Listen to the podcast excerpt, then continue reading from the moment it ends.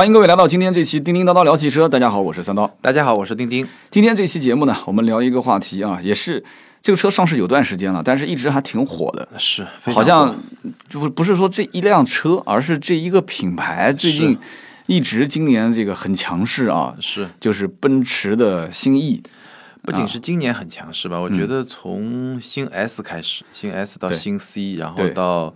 包括 GLA 对吧？对，GLC 嗯一直很强势，就是整个家族就这一代基本上好像都换的已经全了吧，就没有什么还没换代了，已经全部结束了。至少从设计上来说，已经换的差不多了。所以就奔驰这个真的是有很多话题可以聊，特别是这个新 E。我们我记得之前也曾经聊过一期，带到一些。我们其实聊过两次，对，记得吧？都带了这个新意。第一次是带到新意，第二次是专门聊了聊那个钢铝门那个事儿嘛。对对对吧？然后这个次是算是第三次。那这一次呢？因为呃，我们正儿八经开过这车，对吧？所以可以给大家聊的更深一点，到底这个车好在哪儿，对吧？值不值得买？实际从销售来讲的话啊，从终端，我当时也对所谓的钢铝门的这个负面新闻。我觉得真的是属于你想研究它的人啊，你会去啊很强调这个用钢还是用铝，但是讨论这个里面的人可能百分之一都不到，他是真正是买这个车的人。是，而买这个车的人呢，他其实可能根本不在意这些事情，他只想知道能不能现在给我现货。是，你不要加我钱，你只要不加我钱，给我现货，我都愿意给钱。是，很多都是这样，就是虽然听起来是大白话，但是我我到目前为止从终端了解到，奔驰一的最低配。到目前为止，其实很多地方还是有加价现象，是四十三万多那一款嘛，对吧？对，四十三万多那一款，所以就听听今天钉钉从这个技术角度来讲的话，你你分析一下，不管从外观、内饰、整体的发动机、变速箱，对，我们就简单的就来大家聊一聊，就是开完这个车，就我我试了大概两三天吧，嗯，就开完这个车以后的一些。看法就首先呢，从外观上来说，我觉得，呃，奔驰呢，我记得好像三刀在你的节目里你也说过，就奔驰这一代它的外观它的一个调整其实是占了一些先机。是的，因为它的这个新的设计语言是从 S 级开始的，是的，然后到 C，然后到 E，那大家都会觉得，比如说 C 出来的时候，我们就叫是小 S，小 S 对，然后 E 出来呢 还是小 S，对，但是只是呢，有些人又把它叫做大 C，但是无论如何，可能很多人都觉得它很像 S 级，对，对吧？然后它在设计上。其实跟上一代的 E 级也好，跟很多长轴距车型或者说加长轴型也好，有在加长轴距车型也好，都有一个非常明显的区别。就以前在中国市场上，我们用的一些加长轴距或者说长轴距的车型呢，普遍的做法是把后门拉长。是的，后门拉长以后，它有两个后果。第一个后果呢，原车的比例会在一定程度上被破坏。但有些做的比较好，有些做的比较差，但无论如何都会受到破坏。嗯，那第二点呢，就是当你后门开启的时候啊，你会觉得，呃，如果车位比较窄的话，容易碰到边上的车。嗯，那新 E 它的这个 C 柱的设计，其实可能一般的消费者未必会注意的那么多，但是当你用起来，你就会发现了，它的后门其实不是很大。嗯，它加长没有加长后门，而是加长了 C 柱，所以这个里面有两个好处，针对。就相应于我们刚才说的两个坏处，嗯，第一个呢，就是说你会看它比例关系比较协调，而且它后 C 柱后面有个三角窗，嗯，这个其实是特别像 S 级的迈巴赫的做法。那据我所知，E 级也会出迈巴赫版，是也就是一个奢华版嘛。那而且很有可能也就用这个设计。然后第二个好处就是它车门其实没有很大。所以你开门开启都会更方便。那还有一个附加的好处呢，就是说它的后排座椅啊，其实坐的比较靠后，就有一点隐私性。就那个三角窗那个 C 座能够挡住一点。嗯。然后你开了门以后，你出来感觉上比较优雅。对，老板嘛，对吧？对，就有就有那种范儿。所以总的来说，我是觉得，嗯，新意它的设计确实是一个非常动了很多脑筋的一个一个非常好的设计。对，奔驰的新意呢，其实。呃，不仅仅讲奔驰新 E，就讲这一代整个奔驰的换代，我觉得占了一个大光。你刚刚那一点，是我节目里面也很认可。就是我我觉得给今后的汽车厂商提了一个醒，是什么醒呢？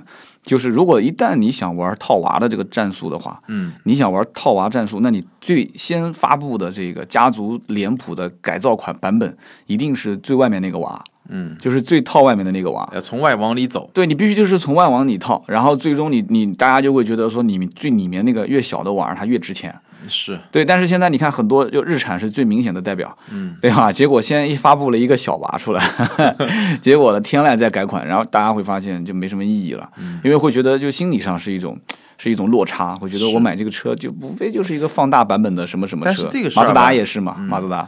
但我觉得这个事儿吧，其实厂家的主动权未必有很大，嗯，因为这个事儿很大程度上是看运气。看运气啊，什什么概念呢？因为，嗯、因为一款车啊，它的嗯研发周期啊，很大程度上以前要七年，现在快一点也要五到六年。对，然后呢，你说有很多人事上的一些变动，比如说你一个设计总监，长的当个十几年有，但是大部分可能就七八年，再短一点的还有更短。嗯。所以我觉得就是你真的说我自己规划好，我一定就从上一，比如说我从下一代 S 级开始再换一下，嗯，这个我觉得可以有一些人为的规划，但是可能很多时候真的。真的很难，但是就是我们从市场角度来讲的话，就这件事情至少是被证实的。是。就是你如果整个家族体系的脸谱都开始改了，有的人会这么想啊，是奔驰的 C 是宝马三系跟奥迪 A4L 的新款没上市，最尾声的那一代它开始换的，还是说宝马的三系已经换代了，C 没换，嗯，然后这个奥迪 A4L 也换代了，它没换，然后到现在这一段它其实是算比较迟的推出来的，就是这个到底是怎么去推论？新意也是一样的，五系马上据说明年也是上新呃，，我我我的意思是什么嗯呢？就是比如说我要换家族语言了，那很多很大程度上有很多可能了，其中一个可能就是可能设计总监就换人了嘛，是的，对吧？那这个时候你说是该轮到 S 换代还是 E 换代还是 C 换代，这个其实就偶然性的。有偶然性，这个不是就这个很多东西就很难说我就规划好，因为这个周期太长了。是的，是的，是的。但是，我觉得我完全同意你的，就是如果你车厂能够想得更远一点，这肯定是件好事儿。现在这一代的 E 呢，其实它打的更多的是智能牌，因为我觉得奢华这件事情不用大家去介绍了。这个我，因为不管是从美感上来讲，还是质感上来讲，嗯，对吧？你把车门一拉开，你就不拉开车门，站在车子旁边，然后再一看整个展厅里面 S 加上 C 再加上 E，好 OK，门一拉开之后，你就会觉得说，那奥迪 A6L 包括宝马的五系，不是说他们设计的不好，而是这种。就是这种奢华感，就是它是与生俱来的，就是跟从肯定是材质啊，对，嗯，新意肯定是占了先机。占了很多先机。对，所以我们得看，就是五系，因为也已经发布了嘛，嗯，包括 A 六可能再往后面一点，嗯就是等于是奔驰现在是用新一代的产品来打两个老对手的老一代的尾款产品，但是肯定是优势很。有一点哦，我不知道你认不认可，就是有一些调性它是有就是有，就比方说你你是上海的，就是你你有海派的这种调性，它有就是有。嗯像我这种从村村里面就是天天这个爬土堆出来的，就 是这种调性，它就是在那个地方。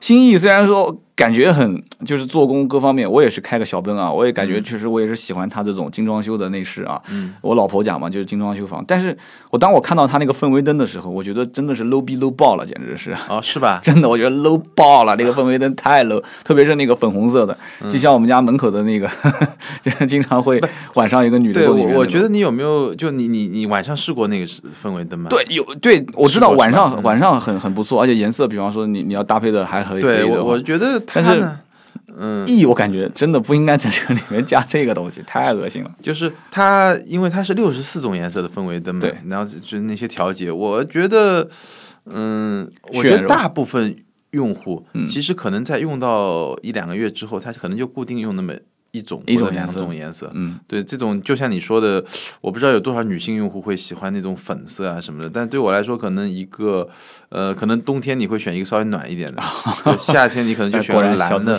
或者怎么样就，也就差不多了。是的，这个车子呢，其实怎么说？因为看到了，我们是先看到 S，然后又看到 C，对，所以 E 大概是什么样子，大家都很清楚，对吧？而且我记得很巧，我们俩当时是在北京车展，你还有印象？是我们当时是一路开着直播去看新 E 的，对对对。然后 N 多人围着嘛。后来你上车了吗？我上车了，我进去看了一眼，然后我在外面，我得被人挤着站在外面。对，就是你到今天为止，从第一眼当时在北京车展看到真车，那是你第一眼看到吧？。对，然后到现在你开了这个车之后，是。你印象是怎么样？呃，我觉得第一眼看到呢，可能就是一个非常强烈的小 S 的感觉，然后对对它我刚才说的 C 座的那个设计印象非常深刻。嗯然后第二个让我印象是非常深刻的是它车里面的那俩屏，嗯，那两个屏幕实在，我只能说它实在太逆天了，就是。嗯两个连在一块儿的十二寸的屏，就是从中中间一个仪表，然后就中控仪表两个屏，嗯、确实太逆天了。然后这两个屏呢，呃，我觉得首先它，但首先是视觉上让你很很很很振奋，嗯，但其实呢，我觉得它显示的内容啊这些东西啊，倒是没有那么震震撼了，嗯，整个车机的反应我自己使用下来，我觉得是一个怎么说呢？我能够给它打个良好，嗯，但肯定打不到优秀。它反应不是特别快，但是比大众那个辉昂，就我之前说过那个反应比较慢的，那要快很多。然后它的一些有一些功能也实现的不错，就比如说呃语音导航，嗯，比如说语音功能，它的语音识别呢没有像。没有非常自然语言，就比如说，如果我说过我要吃小龙虾，它是不会帮我把小龙虾的那些管子搜出来的。嗯但是如果我说我要导航至淮海中路三百号，就我们公司所在那个地点，嗯，它是能够把这个地点找到，然后帮你，然后你告诉说是不是要导航到这儿，你说是，它就帮你导航到那儿。啊就是大概还有一点规则，像他你需要告诉他怎么样，或者你跟他说幺零一幺点七，或者给他一个频率，他直接就能找到这个频率。但是呢，有两个问题，第一个问题呢，他还是需要有格式的语言，就是我大概按照他的那个逻辑来。嗯。第二呢，就是他的反应不是特别快。嗯。所以总体来说，我觉得自由度不高。呃，对，呃，反应速度呢，我就说良好，但是肯定不是优秀，就是大差不多这么一个水平，你能用就已经能用了，但是呢，可能没有到一个非常牛逼的那种水平。对，但总体来说，我觉得，呃，怎么说呢？它的形式感，如我可以给它打个九十分或九十五分，那它的内容呢，我可能只能给它打个八十分或者八十五分。那车机大概就是这么一种情况。当然，方向盘上它有两个触控的按钮，嗯这个反正操作灵敏度也跟那个车机的反应差不多。就是它的整个的一个信息娱乐系统，方向盘上面信息娱乐系统，方向是吧？这个车子整体的座椅，因为我们上一期节目也聊过嘛，嗯你最近开车开的也比较多，是，然后我觉得它的四十八小时，呃，对，对它的座椅呢，嗯，奔驰的座椅呢，一向是那种比较软、比较舒服的那种感觉。嗯然后这个座椅呢，我觉得也不错吧。但是坦率的说，从人机工程学上面来说，我觉得在座椅这个单项上，嗯，就比如说我之前开过的 XC 九零啊、S 九零啊，沃尔沃的那个座椅，其实比奔驰做的好。呃，就在这个单项上，当然奔驰也就可能这个好和不，打个分的话，就九十分和八十分的差别吧，差不多可以这么去理解。后排是它一大优势，是吧？但是这个级别，我觉得每个车的后排都是有优势的。后排呢，我觉得奔驰这个后排的，因为我试的是 E 三百的顶配，嗯奔驰后排的优势在什么地方？奔驰后排的优势是它的空间是比较大的，嗯，然后呢，它坐着也挺舒服，尤其是腰那块，嗯特别舒服，就顶着你那种，然后头枕也很舒服，嗯，但它奔驰的后排呢有两个，我觉得呃不能说劣势吧，反正有两个没那么牛逼的地方。嗯第一个呢，它中控往后。那个地方，我如果你跟捷豹的 XFL 比，那就差很远。嗯捷豹 XFL 那后排就顶配车型有什么？有两个 USB 接口，两个 HDMI 接口，嗯还有出风口，就一大堆东西，非常多的东西，就功能性比较多。功能性比较多。嗯奔驰就比较简单，就是有一个 USB 的接口，然后有一空调口，没了，嗯，就什么都没了，就比较简单。这还这还是个顶配。这个还是一三百的顶配，嗯当然，嗯，话说回来，你要去看一下它的价格啊，因为那个我印象中 XFL 的顶配其实比奔驰一三百的顶配要稍微贵一点。嗯，然后还有个问题呢，就是它的座椅啊，其实比捷豹稍微好一点，但同样有一个问题，就是有一点上翘的角度。嗯，也就是说，你如果人太胖，就肚子比较大的那种用户，可能还是会受到一些挤压。我不知道为什么现在我因为试下来好几款车，就这个级别的车都存在同样的这个问题。嗯，就是它的座椅会往上翘一点，会就就你坐着会稍微顶一点，就你只有一个坐姿，你必须贴着它那靠着会比较舒服，但你要稍微比如说你想人来个葛优躺嗯，那种姿势，你就会很不舒服。其实这个我们曾经在就是一线销售过程中，呃，有专门接受过一些培训，嗯。就是说，呃，客户在买车的过程中会觉得说，哎，你这个车怎么搞，好像空间很小，哎，哎，头部空间也很小，哎。那么应对话术一般是这样子的，就是说，说先生是这样子的，你平时坐后排的座椅一定不是这个坐姿，就是客户买车他是这样坐进去的，哎呀，这后排怎么感觉很小，哎，嗯。但是真正你在跑长途的时候，对对你跑长途你是这么坐着的，嗯。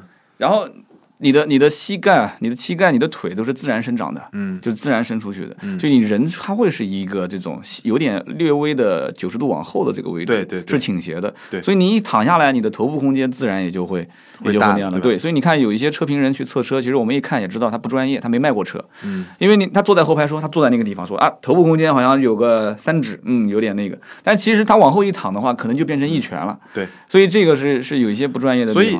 就是我想说的是，就无论是我我们上次说过的捷豹、捷豹 XFL 和嗯奔驰 E，、都存在同样的问题，就是如果你要这么躺的话，你反而会觉得不太舒服。是的，这就是每一个这个设计师他可能对于就是讲白了，就是你设计师是不是接地气？你要真的是一个长期开长途又坐在后排的人，你一定知道坐后排的人想要什么。而且可能我觉得还有一个问题在嗯于，就是不同市场的这种呃对这种偏好可能还是会不太一样。而且还要看这个设计师本人的腰好不好，腰不好的跟腰好的，他设计座椅的这个理念都不一样。因为我觉得会比较浪费的是什么？就是奔驰的它这个腰托啊，真的是非常舒服。嗯但是如果你不能提供一个非常好的坐姿的嗯话，但是总的来说，在这一点上，就是呃，新意比 XFL 要稍微做的好一点，它的角度比那个要稍微小一点。你讲到腰托，前段时间我新 C 的这个副驾驶的腰托出问题，嗯，然后他们要索赔，索赔一个腰托说六千多，我的天，一个一个腰托的总成？贵的要死。就是你想换一个要花六千多。对对对对对，索赔嘛。啊所以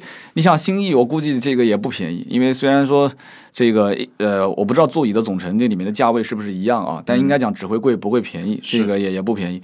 那么现在我们聊新意这件事情，最核心的点还是一个是动力。就是新意，不管它这个车从啊、质感啊、外观啊各方面、空间、动力方面，你觉得够用吗？呃，我开的是一个两百四十五马力的 E 三百，嗯，那它现在是推了两两个版本嘛，一个是一两百，一个 E 三百。对 E 两百呢是一百八十四马力，我只能说，呃，我那个两百四十五马力的 E 三百肯定是够用，而且会比够用再多一点点。嗯，我觉得可能。嗯，我可以用一个绰绰有余吧，用这四个字来形容是比较精确的。噪音呢？就是对这种排量、这种车型，我对噪音是比较敏嗯、感。我觉得噪音的话是一个中规中矩吧。嗯，对我我补充一下，刚才我们说动力，就是二百四十五马力的那个版本，我会用绰绰有余来形容，但肯定不是激情澎湃。嗯这个不是。嗯，那也不是够用，也就在这两者中间。是但是开下来以后，其实是让我对那款一两百的动力稍微有一些疑虑。嗯，所以我觉得，因为那个一百八十四马力嘛，所以我觉得，如果说你想要买个一两百，我觉得记得我建议你去试一试，因为我没开过那个车。但是如果二百四十五马力是现在我开上去的那种表现的话，我会觉得一百八十四马力可能会。嗯，比较勉强。就像当年我在试就准备就是很纠结、很犹豫幺八零跟两百之间的区别的时候，是。也就是现在你这种感觉，对，就是一点六 T 跟二点零 T，它到底是是一种什么样的感受呢？对不对？二点零 T 其实我也知道这是主流的一个发动机，是。但是也不是说三万多块钱就花出去，我总觉得就是我也不跑长途，嗯，用处大不大？两个车配置又差不多。现在你看奔驰的车也是属于现在盖板不盖的那种类型，没错。基本上就是什么 LED 大灯啊这些就全部从最低配开始就全系标配了，所以就让人很纠结。一个就是动力，嗯，然后还有一个就是它九档的这个变速箱，你什么感受？呃？我觉得九档变速箱这个是怎么说呢？我在奔驰的九档变速箱里面，我觉得表现最好的是 GLC，、然后呃。E 的这个九档呢，其实也不差，但是它的问题在什么地方呢？也许是因为新 E 它会稍微重一点，嗯，所以呢，呃，它会要到我测了一下，可能要到一百二，嗯，就是我在高速上匀速驾驶的时候才能挂到九档，嗯，然后呢，像 GLC 我之前测的话，大概一百码就能挂到九档，所以这个它的调教有点不一样。但除此之外，其实这个九档变速箱比奔驰原来的，包括你那辆车的七档变速箱要好很多，真的好很多。就是它解决了两个问题，第一个问题，那个我记得那个七档变速箱，我不知道你开的时候有没有这种感觉，在二档换三档。包括一档，就在这个低档位的时候，其实有时候是有一些顿挫的，嗯相当顿，相当明显，是吧？非常明显。但是九档基本上我觉得是很难感觉到，尤其是当你减速从三档降到两档的时候，你你就这个九档变速箱是我觉得基本上把这个问题解决了。对，因为它齿轮比较密集，它是密齿齿轮嘛，所以这样我觉得九档现在大家一提到九档就很怕，你知道吗？很怕对之前的两个光嘛，一个自由光，一个极光，然后现在。这个最近刚上市的这个，我们今天这期节目播的时候就不叫最近了，就是因为今天录制的时间是正最近好昨天冠道上市，嗯对吧？冠道那九档变速箱也是二点零 T 的这个这个这个发动机，嗯所以很多人就会就会在想，就到底稳定性怎么样？我我们就岔开一个话题，简单聊一下，就是作为你本人来讲的话，当然你没有这种、没有这种可真的选择性啊，你。同样一个产品，你是希望它的这个档位变速箱是双双离合，然后湿式或者九速，呃，还是你觉得就六速就够用了？你是什么感受？我的感受是，就我们如果真的能去变化的话，如果如果如果真的能去变化的话，首先我会比较喜欢呃自动变速箱。嗯，我不是特别喜欢双离合变速箱，嗯因为自动变速箱的整体来说技术更加成熟，是可靠性更高。但是我要插播一句的话，就是说，也有很多网友在微博上啊，包括在各种渠道来问，说你觉得这个双离合怎么样？什么九档怎么样？那我觉得我们车评人其实最解决不了的一个问题就是可靠性的问题。嗯，因为可靠性问题，尤其是这些新车没经过时间的检验，我怎么可能告诉你它可靠，它还是不可靠呢？对，就是你要是从技术角度分析，它对就是好，就是好，确实牛逼。对，但但是你真的你没变成消费者的时候，对，就是你就很难讲了。对它可靠性的问题，我觉得就某种程度上，我只能说，如果是我来买这个新车的话，我一般不会去买一个特别新的东西，是的，特别新的技术或者怎么样。我希望它在市场上经过至少半年，哪怕一个新车，我其实跟我朋友说，如果你要买一个新车，如果它是换代产品，那我建议你至少等半年。是如果说它有一些硬伤，就比如说有一些严重的质量的问题，那半年差不多也能报。也能暴露出来。是的，然后回到那个变速箱，我其实个人是觉得，我其实现在看下来，我那个车就是呃 ZF 的八档变速箱，我觉得是一个非常平衡，无论是换挡速度、柔顺性，然后整体是一个非常平衡。然后奔驰的这个九速，如果抛开可靠性的这个问题不说啊，就是从表现来说，也是一个相当不错的一个。然后从双离合的角度来说，我觉得嗯，双离合最好的是保时捷，嗯，然后再往下说就奥迪，PDK 这都都比大众好，因为同样的结构，当你用的材料不一样，当你的调教不一样，肯定表现就会不一样，是的。其实呃，这个级别我觉得对操控要求的人很少，很少很少。大多数一个就是立标。这个版本不用说的，百肯分定是立标百分之九十九都是买立标对，我。觉得立标，我我开那辆其实是盾标，但我真的觉得立标比盾标好看很多。对，立标就是开个 E，然后前面就是始终能有一个奔驰的标志在前面是，立在那个地方的感觉非常棒啊。那么偏商务，嗯，对，偏商务。然后呢，但是我觉得它相对比较平衡。嗯，为什么说？如果我说 S 级偏商务，那毫无疑问，对吧？是的，就相比来说的，你其实开这个车呢，我觉得也挺也挺好。嗯就是尤其是一三百这个，如果是动力更低一点，可能你可能就驾驶欲望会稍微再弱一点。是的，但是从一三百这个车来说，我觉得嗯开起来也挺舒服的。然后一些智能的一些辅助驾驶的一些功能啊，就我说的辅助驾驶不是那种什么偏自动驾驶那个层面，我是说那种语音控制啊，包括这些东西用起来也都还不错。对，这一次呢，其实这个奔驰 E 呢也是上了很多一些黑科技啊，比方说像主动变道功能，嗯，包括像什么就是这个泊车通过软件，对吧？多项的遥控，嗯是。然后包括这个有一个叫 Car to X。Car to X 其实之前我们在看车联网很多的一些是，相关的领域文章，呃，已经了解过了。是。我们应该也聊过这个事。我们聊过这个事儿，嗯。就奔驰这个 E 啊，就它的定位，就它做产品配置的时候，其实呃，它更多的是呃强调两点，嗯。外观我们不去说第一个是它的豪华性，第二个呢，从智能这个层面呢，其实它更多的是通过两块屏来显示的，嗯，其实它有很多那些呃刚才三刀提到的那些功能，其实都是选装件，嗯。它有个什么智我忘了叫什么名字啊，有个套件，就一个 Pocket，嗯。一个 Pocket，你可以自己选。专门是就那些呃跟主跟自动驾驶相关的一些内容。管它选上去价格就真的是贵翻掉了，因为它定价其实起步不高嘛，所以为什么说一两百这个车子卖的比较好？但是你要到三百的呃顶配版本就将近五十万了，将近50四九九八。那四九九八你再选这些东西的话，我估计那真的快六十往上了，这车又没什么优惠，呃，那应该不用，我觉得他他那选装包好像不是没那么几万块钱，对，没那么贵。嗯，就五十多嘛。对，然后你觉得这价格怎么样？我觉得这价格，你你看怎么比？你如果是在就是现在的这个宝马的五系换代尾款的这个阶段，大概在八五折这个位置来讲的话，有竞争力。就是很多人会觉得你不优惠的话，但至少我尝个鲜吧，而且也是我买到一个跟 S 差不多的这样的一个最新的，哎，最新的，就以后我就跟 S 说拜拜了嘛。是。就我我我就在很担心将来 E 的这些人不换 S 了，啊，就我在想这个问题里。然后第二一个就是，呃，A 六 L 现在有点自暴自弃的感觉，我感觉。就是它一个也是起步的价格也跟它差不多嘛，它也是四十多万起步，一点八 T 啊，嗯但是它啪给你一个大概八折左右的一个优惠，是那一下子就拉到三十多了。所以你想，你花四十三万，我现在我一直都说身边买这个车都是土豪，嗯，四十三点六八万起步的一两百，这比买一个奥迪的 A 六 L 的这个入门版，我觉得真的是预算要多出将近十万啊，嗯差不多十万。那你说不是土豪，同一个级别的车型当中，凭什么选奔驰新 E 呢？我就一直想不通这件事情。嗯啊，然后我身边确实也是找我买这个车的呢，家里面各方面条件基本上是属于可以买到 S 级的这个人所以他们选了一个 E，而且也不让价，甚至加装潢，他们都能接受。所以这这就是这个级别的客户的一个最最让我能刻画出他们的一个画像的这样的一个一个一个，就是现阶段啊，就是可能明年就不是这样子了。嗯，明年可能就是新意有优惠啦啊，然后呢，这个这个新五系也上了，大家你看中国人就这样，就是只要一有广告，我不知道老外是不是这样子，就是只要一有广告一波推送上去之后，大家就跟着哦都去买新款，除非这个新款特别烂，就是大家公认的烂的一塌糊涂，那这个可能会比较少。反正新意到目前为止，我能感觉到的就是身边来买这个车的人实力都比较强悍，可能家里面甚至有的人都有的是开路虎的，有的都是可能以前开老五系的，然后换 E，、就你你会觉得说这很难理解，但是其实我现在想想也不是很难理解，就他们可能对于这个产品的定位，甚至还高于了这一个级别里面其他产品的定位，或者再换另外一种角度来讲，就是它拉高了就这个产品。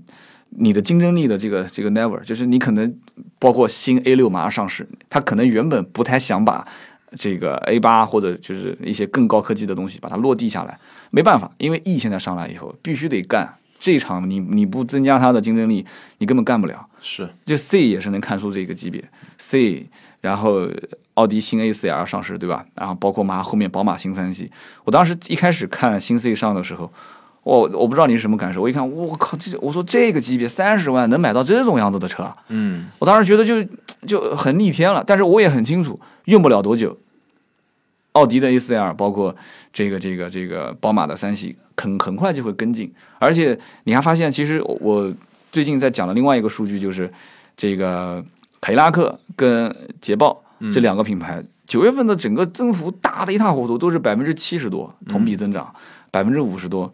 这个我觉得也是拉了这个。他们之间的一个差距缩小的一个关键点。奥迪今年九月份的整个销量同去年增长就不到百分之三啊，百分之二点九好像我没记错的话。然后宝马跟奔驰两个品牌增长都是百分之二十几，将近三十，所以两边的差距都是差一点点，就差一点点。所以后面你明年根本就讲不清楚，对吧？我是觉得这款车吧，嗯，就我今年，因为我今年基本上试了大部分的这个级别是，我们也聊聊过很多了吧？嗯嗯从年初最早 CT 六，嗯，然后聊 GS，是的，对吧？然后聊呃 S 九零，嗯，辉昂，对，然后再到新意，我我感觉上。公道的说啊，就从产品力，纯粹从产品力上来说，嗯新意可能确实是竞争力最最强的。是的，当然，你要买的话，你还涉及到比如说价格、终端的折扣啊，嗯一堆一堆很多需要考量的东西。那很多人会问，你说那你把奔你把新意说到天上去，那嗯 S 怎么办呢？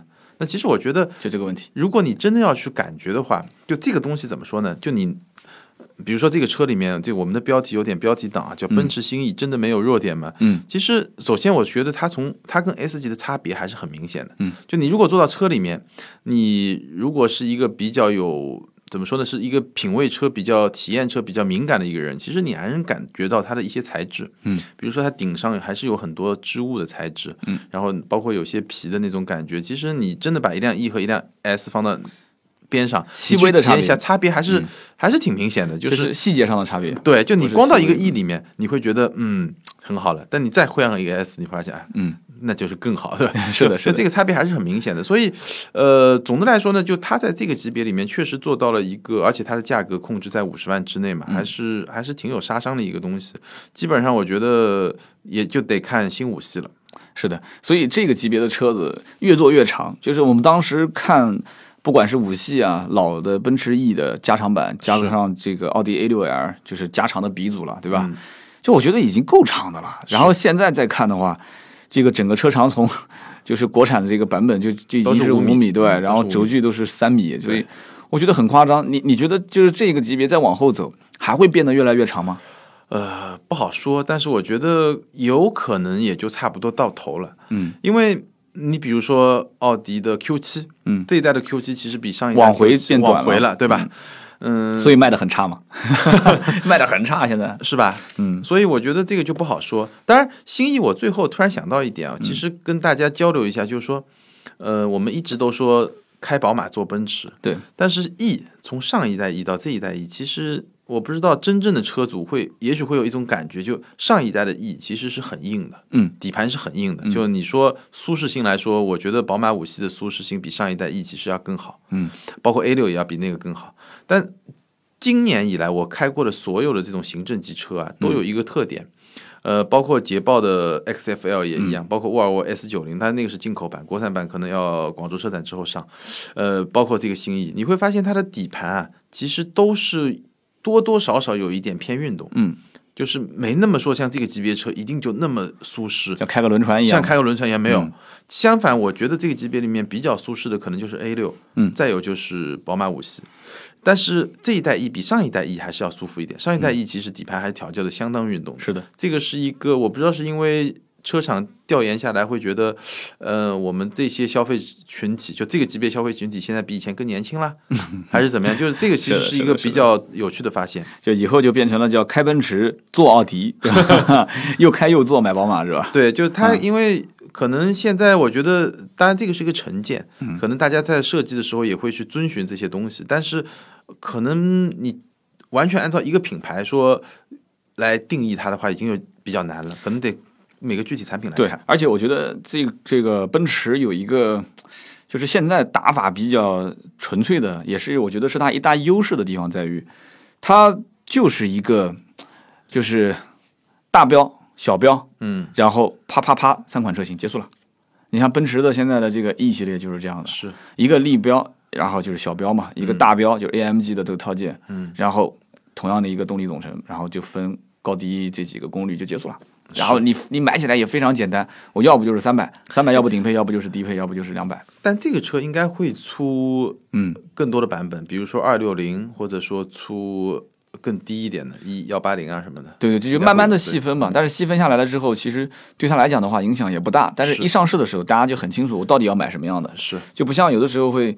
就是太多是吧对，一上市就现在你看汽车厂商上市已经不像以前了，就是一上来啪很多的一些型号，我看现在基本上能一上市一款新车型能超过五个型号的都不多，嗯，基本都是三个、四个，是最多五个、六个、七个、八个的那种就很少，。一般一个发动机型号可能就三个，是的，比较多一点，对吧？两到三个。对，行啊，我们今天这一期呢聊了奔驰的新意，这一期节目我们也也算是展开来跟大家聊了嘛，对吧？希望对大家能所有所帮助。如果有更多的问题，也可以上我们的新浪微博，对，我的微博是名车志钉钉，啊，我的微博是百车全说三刀，我们俩的微博的置顶帖，对都可以留言提问。同时呢，你要想听我们的声音啊，想更具体的问一些问题，可以直接上这个喜马拉雅的右下角有一个这个叫付费提问是吧？这个应该问答，那它的它的按钮的名字就叫付费问答吗？呃，应该不是，我们回头研究一下。对，它的按钮的名字大概就这么个意思，就是像现在的芬达这样子的，就所以，呃，你可以留语音在上面。我们俩也没有微信、微博，好像微博也可以发语音吗？